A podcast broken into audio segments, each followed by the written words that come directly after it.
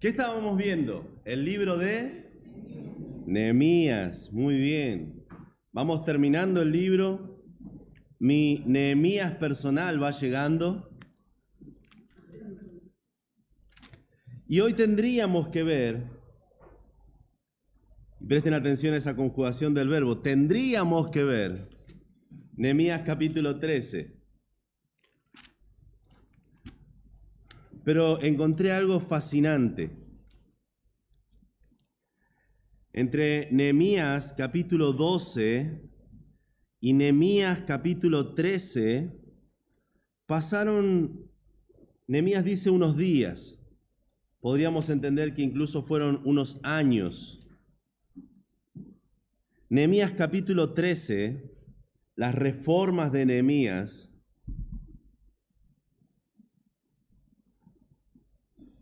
Los primeros tres versículos demuestran lo que sucedió durante una ausencia de parte de Nehemías. Nehemías, ¿se acuerdan en el, primer capítulo? Le dijo al rey, después de que le, le señaló tiempo, hay un tiempo en el que yo voy a estar fuera. Y Nehemías le dijo, voy a tardar tanta cantidad de tiempo y luego de ese tiempo, él tuvo que volver, él tuvo que cumplir con su palabra. Y volvió a la corte del rey. No solamente presentó reportes, sino que seguramente volvió a ocupar su lugar, el lugar de prominencia, pero volvió a escuchar de un problema que estaba pasando en Israel. Entonces en el capítulo 12 él se va. Capítulo 13 él vuelve. Y fíjense conmigo lo que este hombre encuentra cuando vuelve. Nehemías capítulo 13.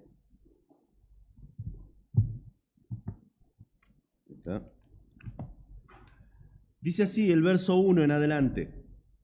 Aquel día se leyó en el libro de Moisés, oyéndolo el pueblo, y fue hallado escrito en él que los amonitas y moabitas no debían entrar jamás en la congregación de Dios, por cuanto no salieron a recibir a los hijos de Israel con pan y agua, sino que dieron dinero a Balaam para que los maldijera.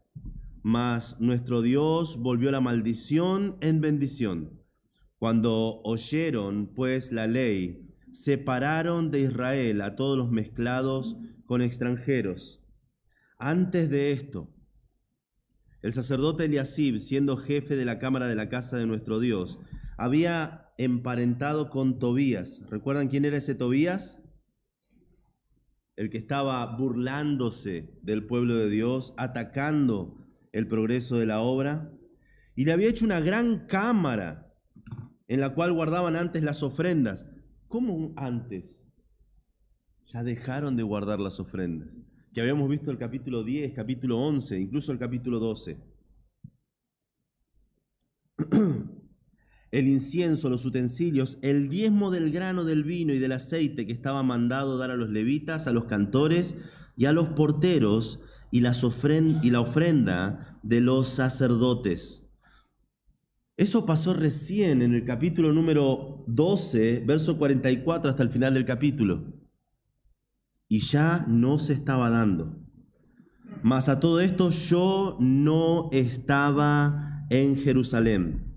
Dice, porque en el año 32 de Artajerjes, rey de Babilonia, fui al rey y al cabo de algunos días pedí permiso al rey para volver a Jerusalén. Entonces, entonces, supe del mal que había hecho Eliasib por consideración de Tobías. Mientras Nemías no estuvo, el pueblo se pervirtió. Mientras Nemías no estuvo, el pueblo abandonó su compromiso. Las ofrendas que se estaban dando ya se dejaron de dar. Nemías volvió porque tenía que volver. Nemías volvió porque se había comprometido a volver a Persia. si seguimos la fecha, según lo que dice Nemías, de los años del, del reinado de este rey, Él vino a Jerusalén en el año 445. Él regresó a Persia en el 433. Soy malo en matemáticas, pero creo que son 12 años. En poco tiempo reconstruyó y por años reconstruyó el tejido social de Jerusalén, las relaciones. Pero luego pasó un tiempo y él tuvo que volver a Israel para lidiar con los pecados que Malaquías estaba describiendo, que él se había enterado. Esto es aproximadamente en el año 424. Habían pasado unos años de que Nehemías estaba lejos de Jerusalén. Y mientras él estaba lejos, escuchó de la perversidad. Escuchó que ya no se estaba haciendo el compromiso que habían tomado con él. Y decidió volver. No habrá sido una decisión fácil. Imagino que al volver al reinado de Persia, él tuvo que volver a, luchar contra sus enemigos políticos para recuperar su posición, su influencia. Él tuvo que limpiar su nombre de las malas cosas que se le informaban al rey acerca de él. Él tuvo que ocupar su lugar. Y después de haberlo recuperado, él tuvo que volver. ¿Pero por qué? En Nehemías solo nos dan algunos versículos, seis versículos de contexto. Pero tenemos un profeta, Malaquías, Perdón si dije Miqueas. Malaquías. Este profeta estuvo en este tiempo y registró durante este tiempo la perversidad del pueblo de Dios. Para lo que a nosotros nos ocupa, que es ver el contexto en el que Nehemías tuvo que volver, va a ser suficiente esta mañana para ver todo el libro. Pero si quisiéramos realmente ver el mensaje de Malaquías, deberíamos tomarnos el tiempo y lo vamos a hacer en el futuro. Porque lejos de querer pintar una, una situación social, Malaquías quiere exaltar el nombre de Dios, un Dios paciente, un Dios que está ahí amonestando a su pueblo, un Dios que está amando a su pueblo, un Dios que está animando a su pueblo. Y así es como se despide el Antiguo Testamento, con un Dios amante, un Dios que amonesta, un Dios que anima. Vamos a orar al Señor y vamos a sumergirnos juntos en esta hermosa aventura de Malaquías. Padre, te amamos y te damos gracias, Señor, por tu palabra. Te amamos, Señor, y te damos gracias porque es a través de tu palabra que podemos conocerte. Es a través de tu palabra que tú elegiste revelarte a nosotros. Señor, es a través de tu palabra que podemos encontrar el consuelo que necesitamos, el perdón que no merecemos. Señor, guíanos, anímanos, fortalécenos, repréndenos. Te lo pedimos en el nombre de Cristo Jesús. Amén y amén. Manaquías, capítulo 1. Vemos primero que nada cómo Dios ama a su pueblo. Versículos 1 al 5. Dice, profecía. Miren cómo Dios declara su amor. Profecía de la palabra de Jehová contra Israel. Durante mucho tiempo el, libro Malaquías se llamó como esta primera palabra que se menciona, Masá, la palabra profecía. Y, la idea es de, una carga, de un sufrimiento, de un peso. ¿Vieron cuando alguien ve a alguien tomar malas decisiones y eso le duele, aunque él no va a recibir las consecuencias de la mala decisión? Le duele porque ama a esa persona. Esa es la idea de la palabra, Masá, profecía. Y este, este libro, miren cómo comienza declarando el amor de Dios. Yo os he amado, dice Jehová. Dios declara su amor a este pueblo. Yo os he amado, dice Jehová. Hoy por hoy el Señor también declara su amor. Leemos que Dios muestra su amor para con nosotros en que siendo aún pecadores, Cristo murió por nosotros. Él muestra de cuánto nos ama, que incluso dio a su Hijo unigénito para que todo aquel que en Él cree no se pierda, sino que tenga vida eterna. Dios declaró el amor, Dios declara su amor por su pueblo. Yo os he amado. Sin embargo, el amor de Dios está puesto en duda por este pueblo. Qué tristeza. Cuando sigue el versículo y dice, y dijisteis, ¿en qué nos amaste? ¿Alguna vez los han rechazado amorosamente? ¿Duele? Tal vez no una mujer, tal vez un hijo. Uno va a querer darle un abrazo y no quiere y está enojado por algo que no hicimos o que sí hicimos. ¿Alguna vez te han rechazado, te han puesto la mano para que no te acerques? Es una sensación horrible, dolorosa. Uno se siente incómodo por, porque uno pensaba que era correspondido. Sos, la, la mujer que amo, el hombre que amo, sos mi hijo, sos mi padre. El rechazo es algo terrible. Y miren cómo este pueblo responde a Dios. Y dijiste, ¿en qué nos amaste? ¿En qué nos amaste? ¿Pueden escuchar el reproche de este pueblo?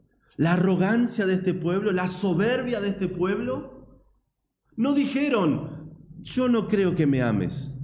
No dijeron, yo no siento que me ames. No dijeron, mmm, ok, vos decís que me amás, pero yo lo dudo. Hay arrogancia en esta declaración. Hay un dedo acusador en esta declaración. ¿En qué nos amaste?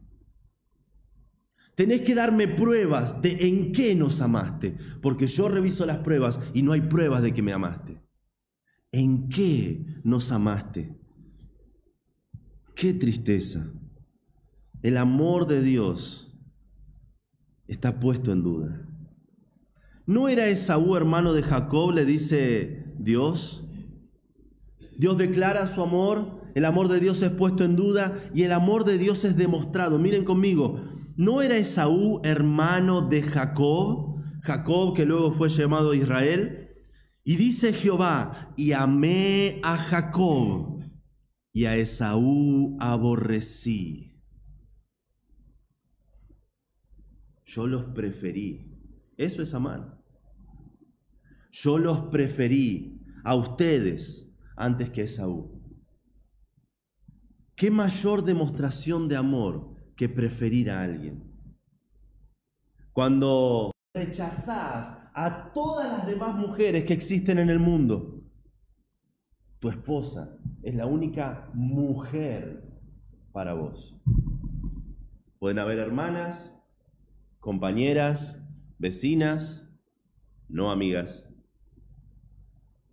Pueden haber personas de sexo femenino pero mujer, en lo que la palabra mujer significa, solamente una, mi esposa, a quien amo con todo mi ser, amo con todas mis intenciones.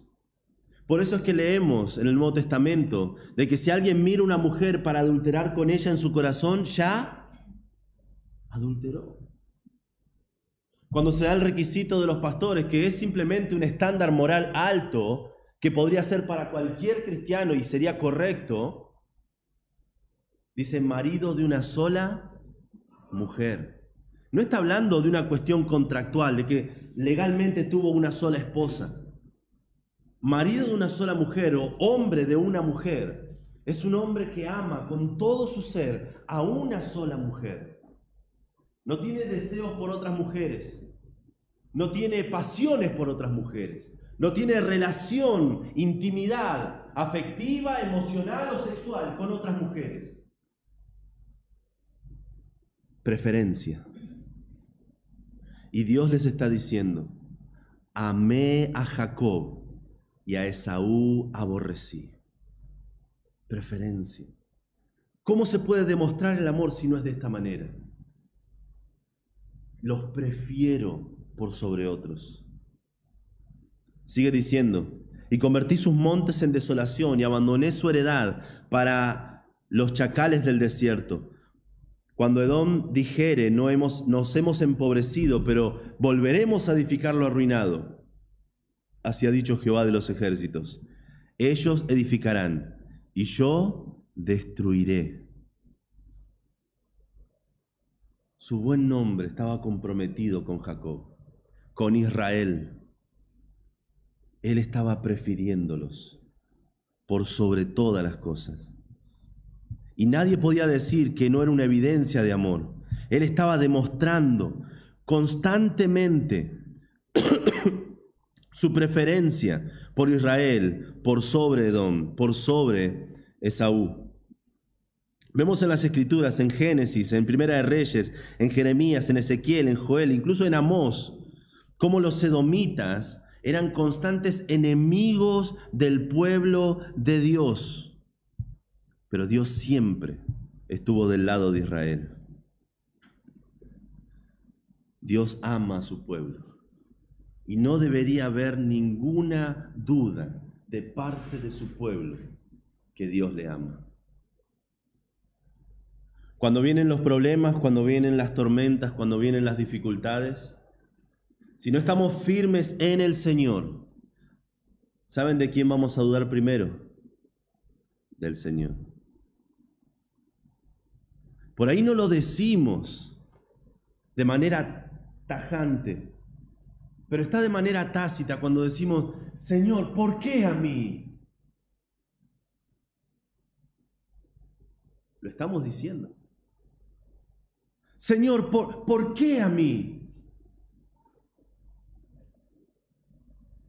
en lugar de decir, Señor, acompáñame a mí. El Señor no, no, promete una vida sin dificultades, sino que Él prometió que cuando andemos en el valle de sombra de muerte, recibiremos aliento. He aquí yo estoy con vosotros todos los días. Yo doy tantas gracias al Señor por ese versículo. Porque Él dijo que va a estar todos los días. En los días buenos donde el sol brilla y en los días malos donde las nubes no dejan ver el sol. En los días difíciles, en los días de angustia, en los días de dolor, Él va a estar con nosotros. Esa es su promesa. Dios demuestra su amor. Dios ama a su pueblo. En cierta ocasión se cuenta de, a mi entender, mi predicador favorito, Spurgeon. Dice que él estaba visitando a un amigo suyo en el campo y vio que sobre uno de los graneros colgaba una veleta. ¿Vieron eso donde los vientos la mueven para un lado y para el otro y uno sabe para dónde van los vientos? Y dice que en la veleta estaba la inscripción, Dios es amor. Y se movía con el viento la veleta. Entonces le preguntó que si con ese texto quería decir que Dios era tan cambiante, el amor de Dios era tan cambiante como el viento.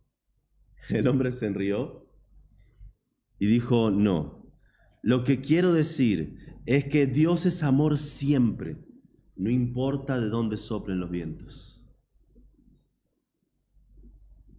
Dios ama a su pueblo. Y como pueblo de Dios debemos estar seguros de que Dios ama a su pueblo. Este pueblo era un pueblo arrogante. Este pueblo también es amonestado por Dios. Vemos cómo Dios amonesta a su pueblo. Lo que sigue del versículo del capítulo 1, verso 6. Vemos primero cómo Dios reprende a los sacerdotes, del verso 6 al verso 9.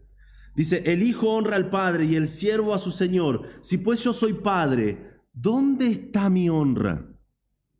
Y si soy Señor, ¿dónde está mi temor?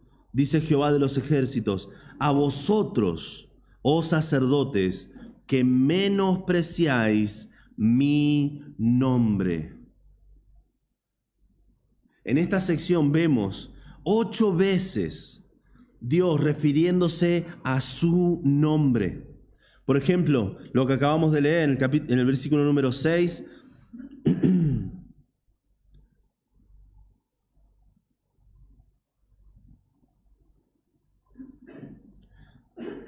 Bueno, dos veces lo menciona en el verso número 6, menospreciáis mi nombre y decís, ¿en qué hemos menospreciado tu nombre? Verso número 11, porque desde donde el sol nace hasta donde se pone es grande mi nombre entre las naciones. Seguimos leyendo. Y en todo lugar se ofrece a mi nombre incienso y ofrenda limpia, porque grande es mi nombre entre las naciones, dice Jehová de los ejércitos. Verso número 14. Maldito el que me engaña, el que teniendo machos en su rebaño promete y sacrifica a Jehová lo dañado, porque yo soy gran rey, dice Jehová de los ejércitos, y mi nombre es temible entre las naciones. Verso número 2 del capítulo número 2. Si no oyereis y si no decidís de corazón tal gloria a mi nombre, ha dicho Jehová de los ejércitos, enviaré maldición sobre vosotros. Y aún la, perdón, y aún las he maldecido porque no os habéis decidido de corazón. Verso número 5. Mi pacto con él fue de vida y de paz, las cuales cosas yo le di para que me temiera, y tuvo temor de mí, y delante de mi nombre estuvo humillado. En la mentalidad hebrea, el, el, nombre no solo denomina a una persona, sino que equivale a esa persona. Al menospreciar su nombre, estaban menospreciando a esa persona. Y Dios podía ver de, manera clara por estos sacerdotes que estaban menospreciando su nombre. Incluso estos sacerdotes llenos de, arrogancia le preguntan a Dios, ¿en qué hemos menospreciado tu nombre? Como si sorprendidos estuvieran. ¿En qué hemos menospreciado tu nombre? El pueblo arrogante, el sacerdote arrogante.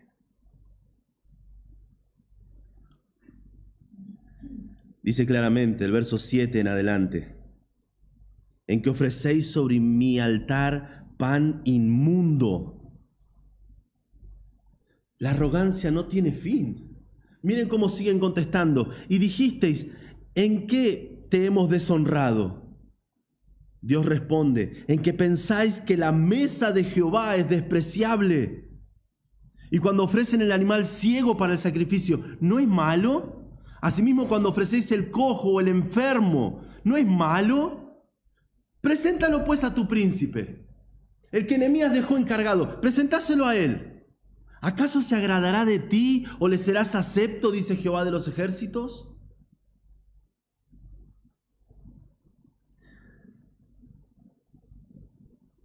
Una vergüenza. Hace años atrás, yo era joven. Esa es la anécdota.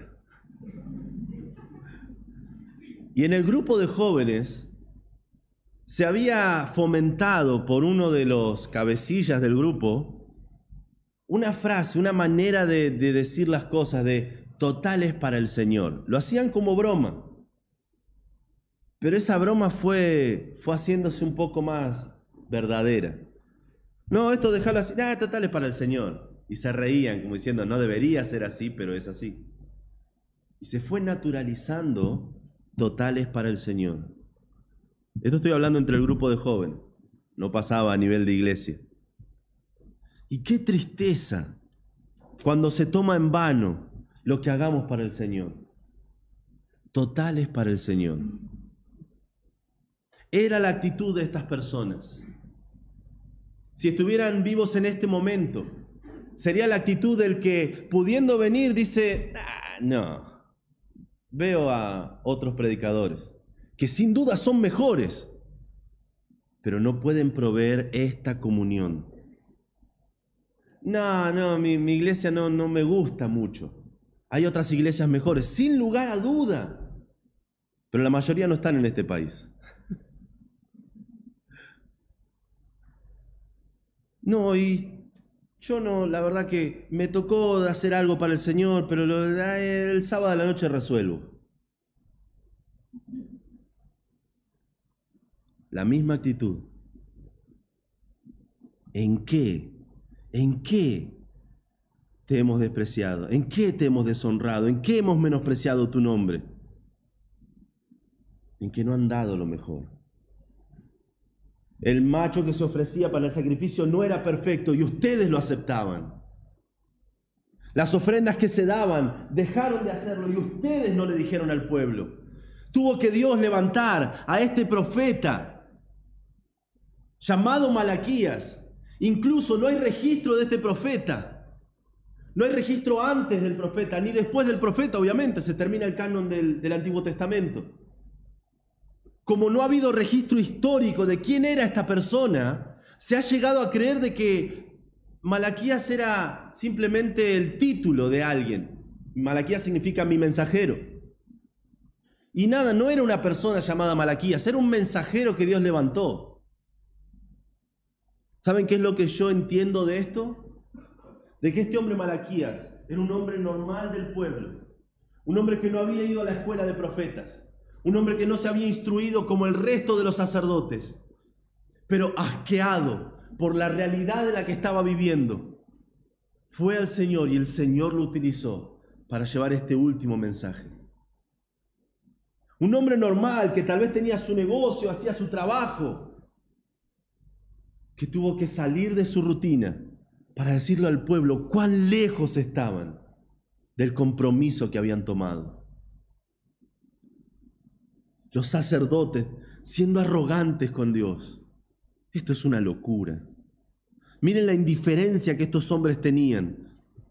Verso 10 al verso 14. ¿Quién, de, ¿Quién, también hay de vosotros que cierre las puertas o alumbre mi altar de balde? Yo no tengo complacencia en vosotros, dice Jehová de los ejércitos, ni de vuestra mano aceptaré ofrenda.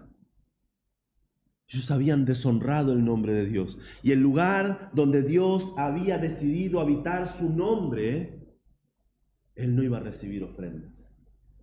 Él no se iba a agradar de ellos.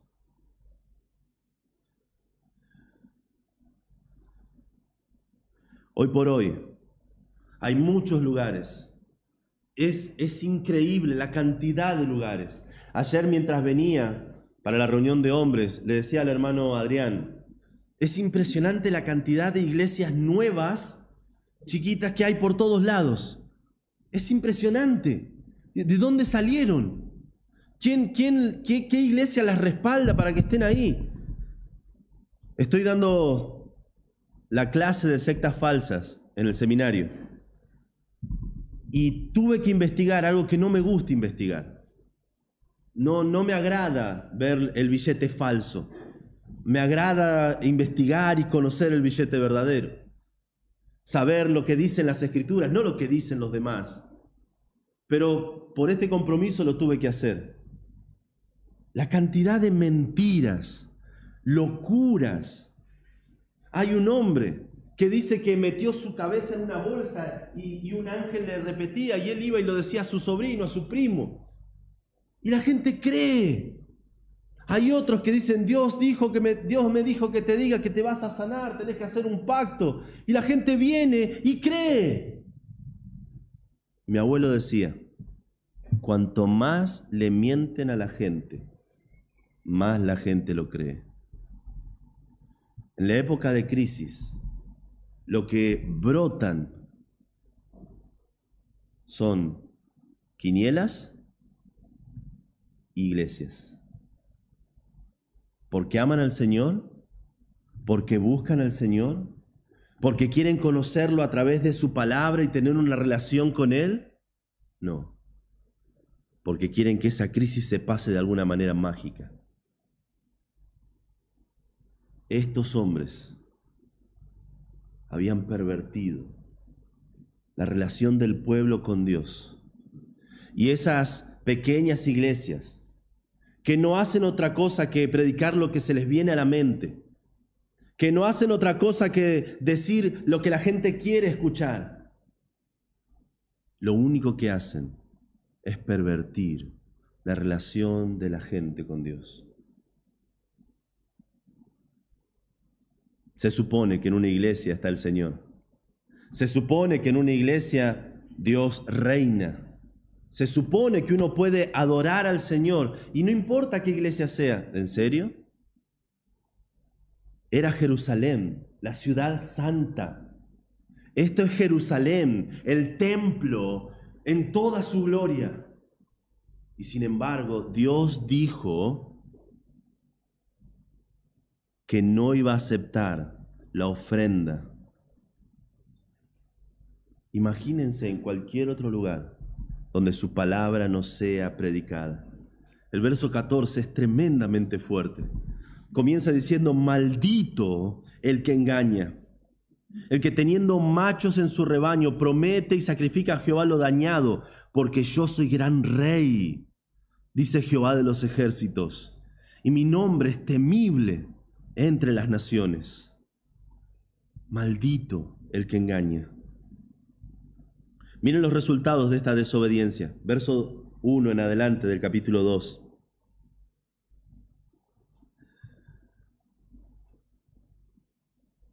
Perdón. Comienza diciendo,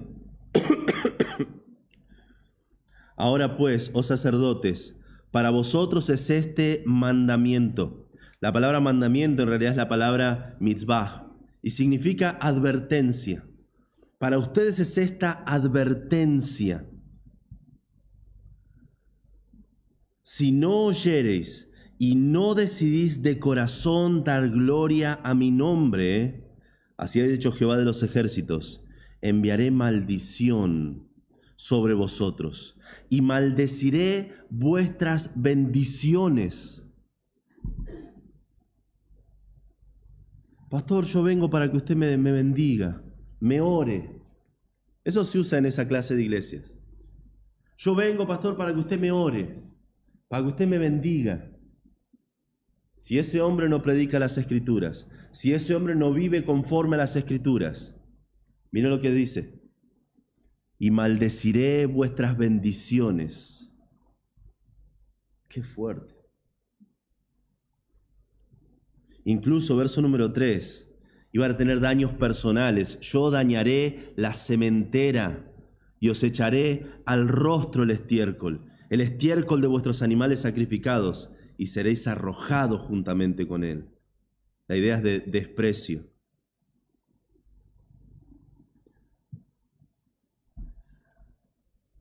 El verdadero pacto, dice el verso 5. Mi pacto con él, hablando de Leví, fue de vida y paz, las cuales cosas yo le di para que temiera y tuvo temor de mí. Y delante de mi nombre estuvo humillado. La ley de verdad estuvo en su boca e iniquidad no fue hallada en sus labios. En paz y en justicia anduvo conmigo y a muchos hizo apartar de la iniquidad. Miren esto. Y la ley de verdad estuvo, perdón, verso número 7, porque los labios del sacerdote han de guardar la sabiduría. Y esto si tienen un fibrón, remárquenlo en su Biblia. Dice, y de su boca del sacerdote el pueblo buscará la ley. ¿Qué buscará? La ley.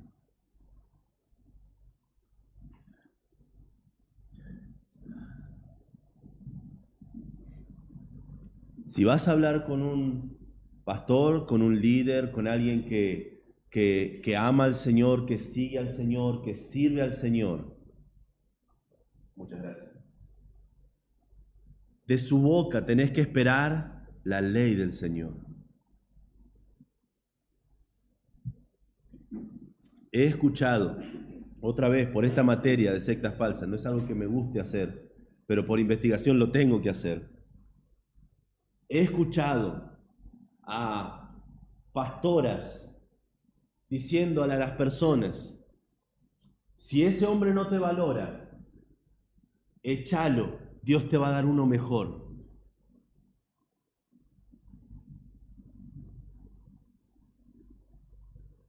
¿Eso está en la ley del Señor?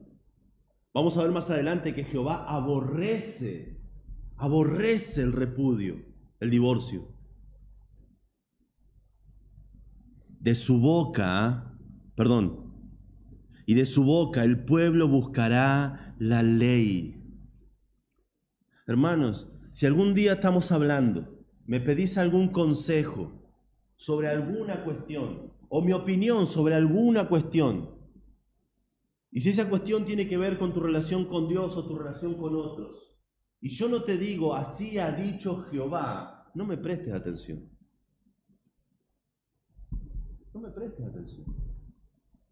Porque mi opinión tiene el mismo peso que la opinión de cualquiera. Mi opinión no tiene, no tiene mayor valor que la opinión de cualquiera. Por ahí tiene más peso porque nos queremos o, nos amamos en el Señor, pero no más que eso. Pero si vos me venís y decís, pastor, yo me quiero divorciar porque no aguanto más. Yo, yo sé que el Señor me va a perdonar de este y voy a tener una nueva familia. Y yo escuché una predicadora que decía que Dios te va a dar uno mejor. Muy probablemente yo te voy a llevar aquí a Malaquías. Y te invito a que vengas conmigo a Malaquías capítulo 2.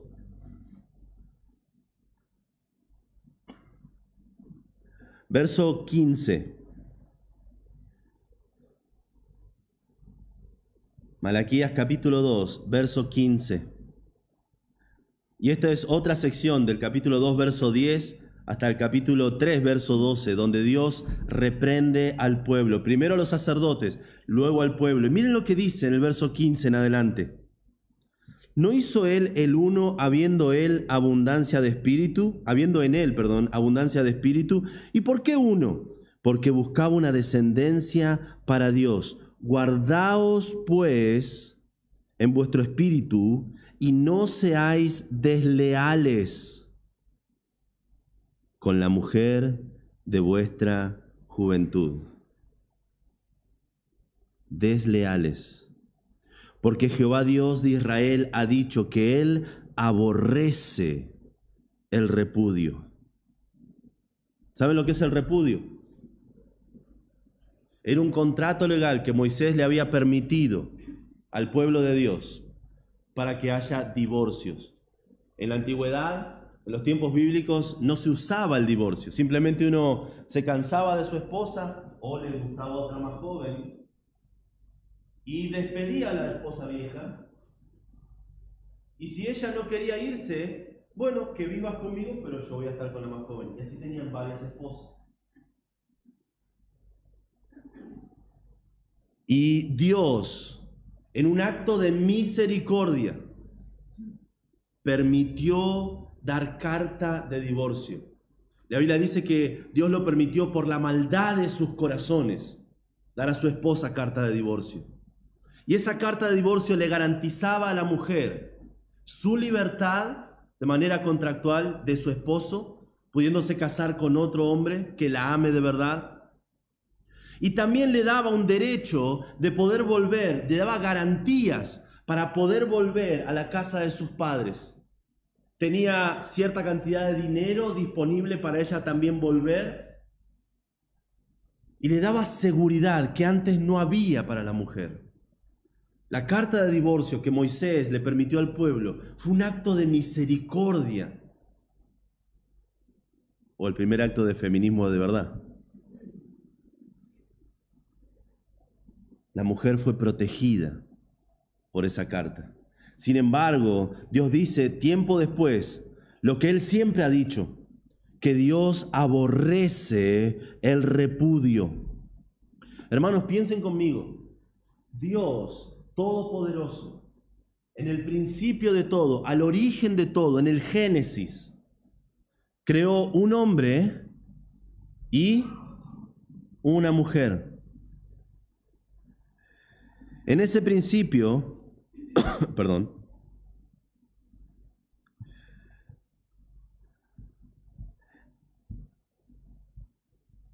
quiero ir ahí.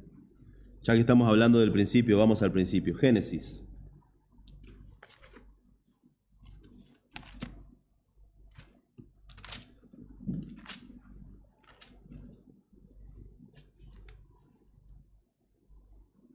Génesis capítulo 2.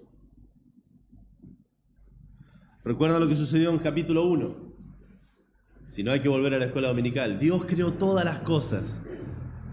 En seis días, Él creó todas las cosas con, la, con el poder de su palabra. Él dijo, sea la luz, y fue hecha la luz. Y Él fue diciendo, y las cosas se fueron creando en días literales de 24 horas. Y el séptimo día descansó, sin necesidad de descansar. Lo hizo para darnos a nosotros un ejemplo.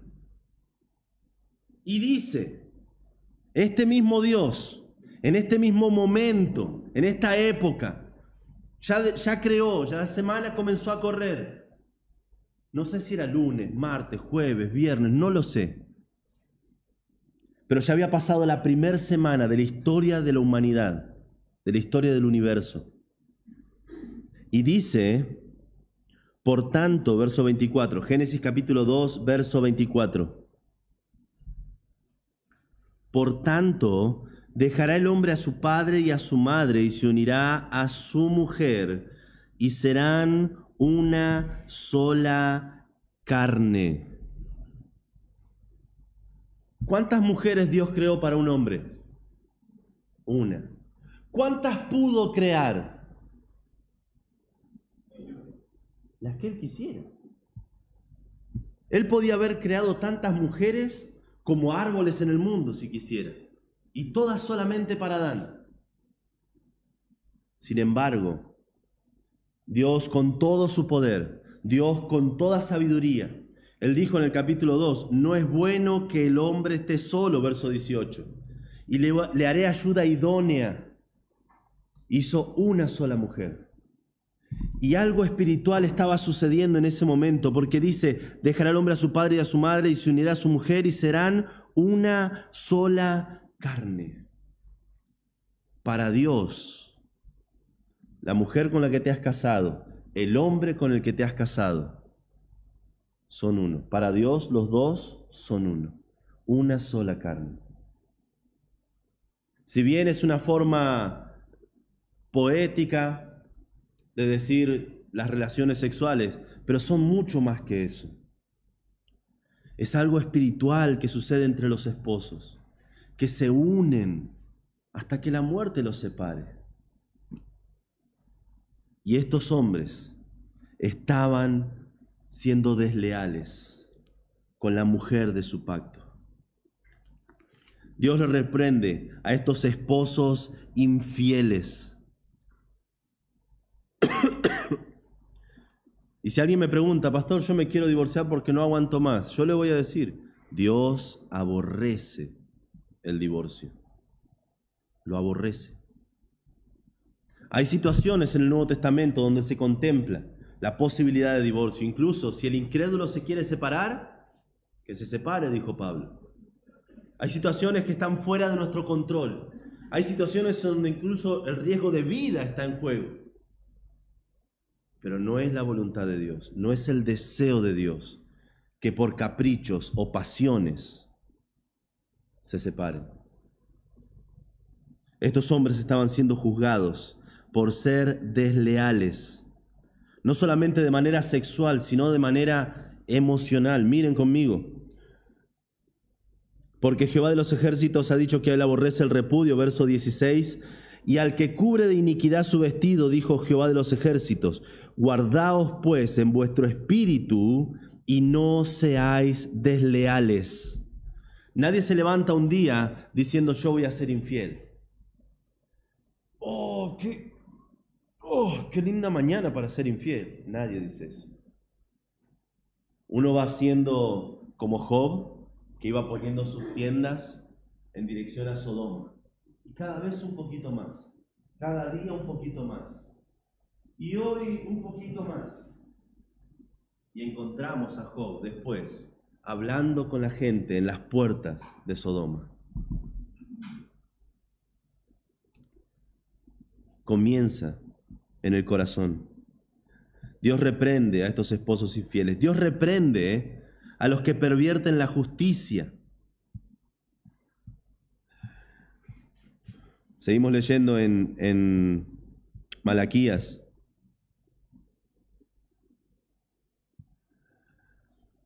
Capítulo 2, verso 17. Dice verso 17, habéis hecho cansar a Jehová con vuestras palabras. Habéis hecho cansar a Jehová con estas palabras.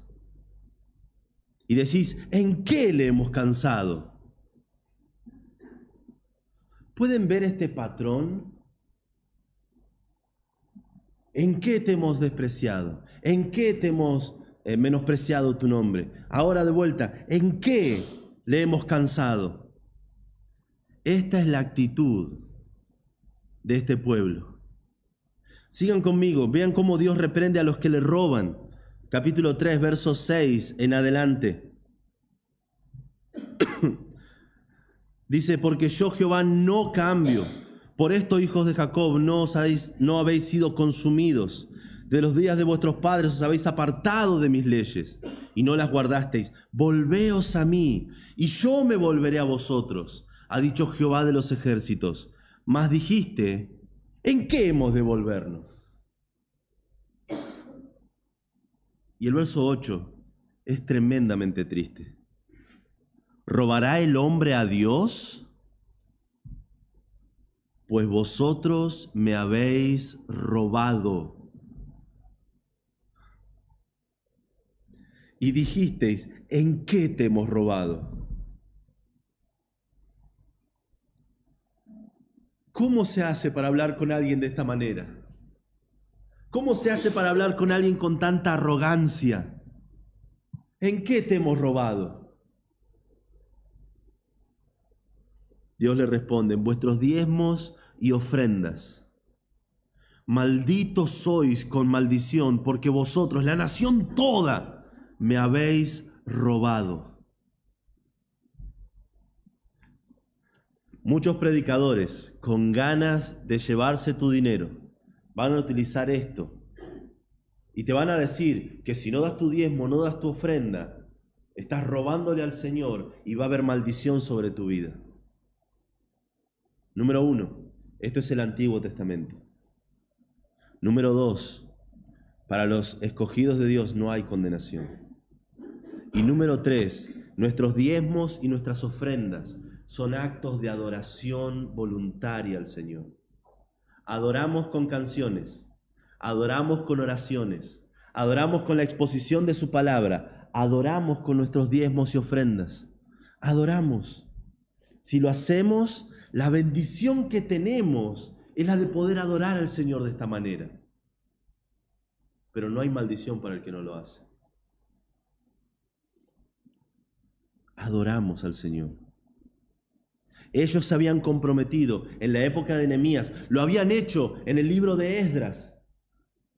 Y ese compromiso que habían reafirmado vez tras vez, dice, la nación toda me habéis robado, verso 9. Y les manda, no les sugiere, no les pregunta, les manda, traed todos los diezmos al alfolid y haya alimento en mi casa. Y probadme ahora en esto, dice Jehová de los ejércitos sino os abriré las ventanas de los cielos y derramaré sobre vosotros bendición hasta que sobreabunde. No hay maldición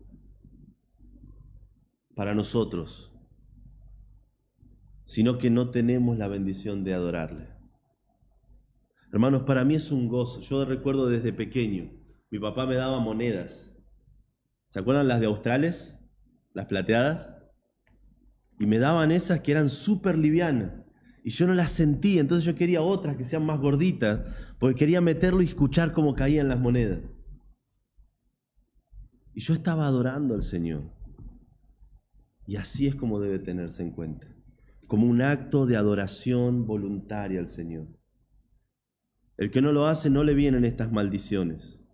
Eso es para el pueblo de Israel, que se habían comprometido a hacerlo. Pero algo sucede en mí cuando, cuando éramos más jóvenes. Empecé a temar deuda, quise vivir por mi cuenta. Me salí de la casa de mis padres, trabajaba, pero gastaba mucho en comida. Eh, no les voy a mentir. El del parripollo se estaba levantando una casa de dos pisos conmigo. Y a fin de mes no me quedaba mucho. Entonces a veces me olvidaba, otras veces era mi corazón mal, malvado. No ponía mi diezmo. Dije, lo pongo a fin de mes y a ver si todavía me falta. Dudaba del Señor. Y había veces donde sabía que mis compromisos financieros eran más grandes de lo que yo cobraba. Y decía, bueno, el Señor tiene que entender. Yo entendía esto, que no había maldición por no dar el diezmo. Pero yo me sentía mal. Y no me digan por qué, yo no sé por qué, o por lo menos no lo sabía, ahora creo que sí. Cuando no daba mi diezmo, no me alcanzaba. Los meses en los que yo daba mi diezmo, me alcanzaba bien. Y comencé a entender lo que sucedía en, en mi economía. Cuando yo no daba mi diezmo, ese era mi dinero. Y yo lo podía gastar en lo que yo quisiera. Porque ¿de quién era el dinero? Mío. Yo había corrido detrás de los sifones. Yo era el que lo había ganado y yo lo podía gastar en lo que yo quisiera. Cuando yo daba mi diezmo al principio del mes, eso era una señal clara de que ese dinero que restaba no era mío, era dinero del Señor. Entonces tenía que administrarlo mejor. Ya no era lo que yo quería, sino si Dios estuviera de acuerdo con que yo compre eso. Y me ordenaba, me organizaba. Y doy tantas gracias al Señor por eso. Por ese recordatorio constante de que no es mi dinero, es su dinero. El 10% que doy y el 90% que queda para administrarlo sigue siendo de Él. Y Dios estaba acá amonestando, reprendiendo al pueblo. Lo reprendió los esposos, reprendió a los que le robaban. Él incluso reprendió a esos que pervertían la justicia con esa actitud tan arrogante. ¿En qué te hemos robado?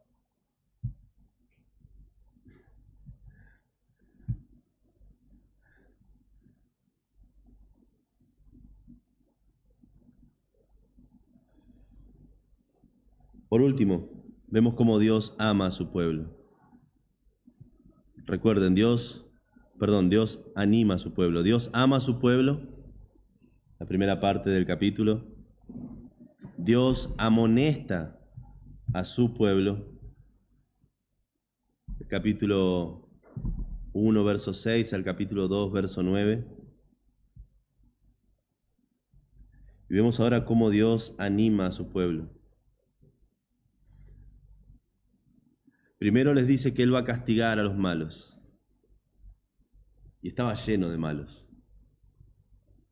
Dice el capítulo 3, verso 13, vuestras palabras contra mí han sido violentas. ¿Están de acuerdo con esto? Este pueblo ha sido violento con sus palabras con el Señor. Y dijisteis otra vez, ¿qué hemos hablado contra ti? Habéis dicho, por demás es servir a Dios. ¿Qué aprovecha que guardemos su ley y que andemos afligidos en presencia de Jehová de los ejércitos?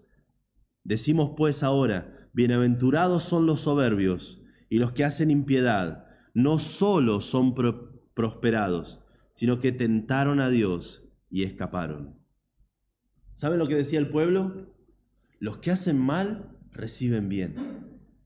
Los que desafían al Señor les va bien. Dice, tentaron a Dios y escaparon. Hicieron algo en contra del Señor y el Señor no los liquidó de inmediato.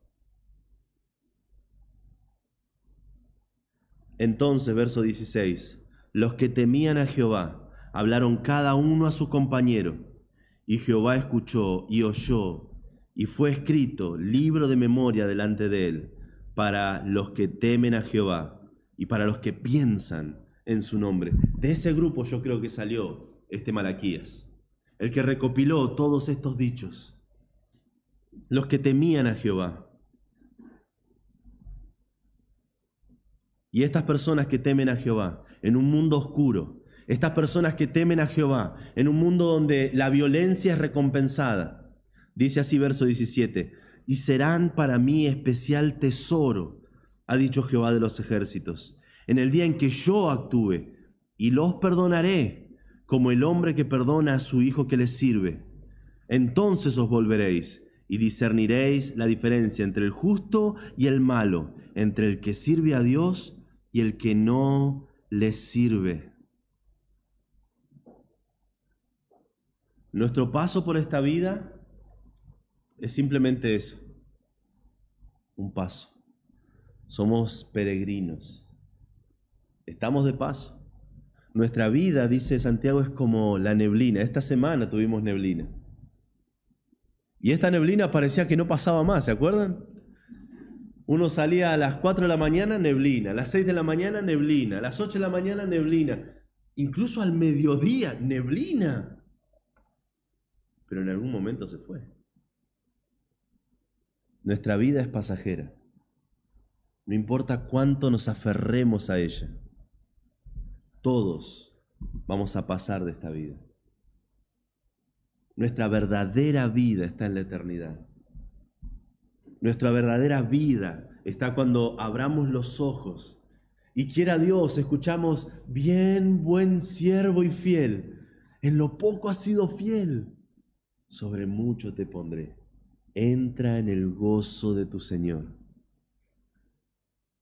Y ahí en ese momento, delante de nuestro Señor, Dios va a separar los buenos de los malos.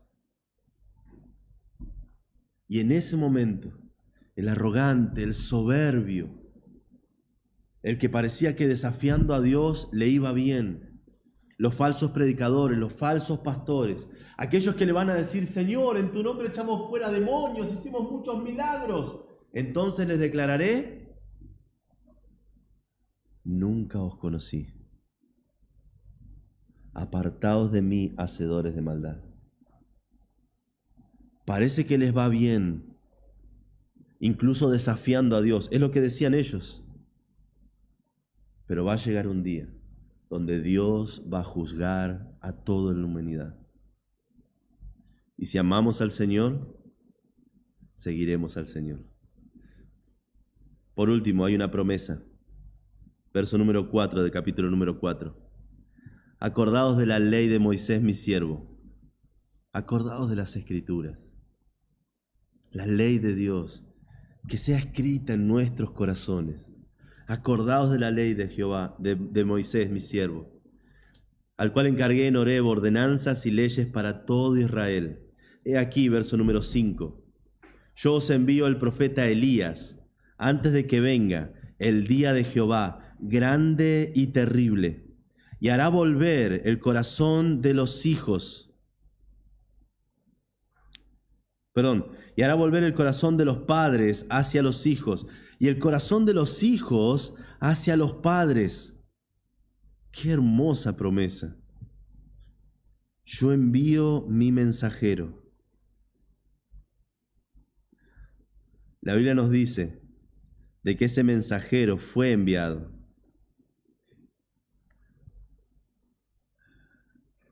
En Marcos capítulo 1, versos 2 en adelante. Señor Jesús diciendo, como está escrito en Isaías el profeta, He aquí yo envío mi mensajero delante de tu faz, el cual preparará tu camino delante de ti. Voz del que clama en el desierto, preparad el camino del Señor, enderezad sus sendas. Bautizaba Juan en el desierto y predicaba el bautismo de arrepentimiento para perdón de pecados. Juan era ese Elías que había de venir. Juan era ese Elías que fue enviado para preparar el camino del Señor. El reino de los cielos se ha acercado. Ese Elías volverá. preparando el camino del Señor. Él vendrá otra vez y predicará. Hoy por hoy esta generación está en el mismo lugar que estuvo Jerusalén cuando Nehemías volvió a Persia. Arrogantes, soberbios, altivos, contra un Señor que ama a su pueblo, contra un Señor que amonesta a su pueblo, contra un Señor que anima a su pueblo a través de su palabra.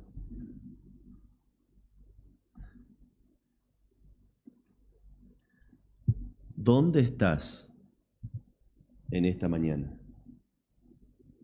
¿Sos parte de ese pueblo arrogante que le dice a Dios, ¿en qué yo te he fallado? ¿O sos parte de esos que aman al Señor, que sirven al Señor, que siguen al Señor? Dios juzgará. Dios volverá. Padre, te amamos y te damos gracias por tu palabra. Y te pedimos que cuando el Cristo vuelva, nos encuentre aferrados a tu palabra. Cuando Cristo vuelva, nos encuentre sirviéndote a ti. Señor, te rogamos que cuando Cristo vuelva, nos encuentre sabiendo con todo nuestro ser que tú amas a tu pueblo y viviendo de esa manera. Señor, que podamos recibir con humildad, con mansedumbre, cuando tú amonestas a tu pueblo a través de tu palabra.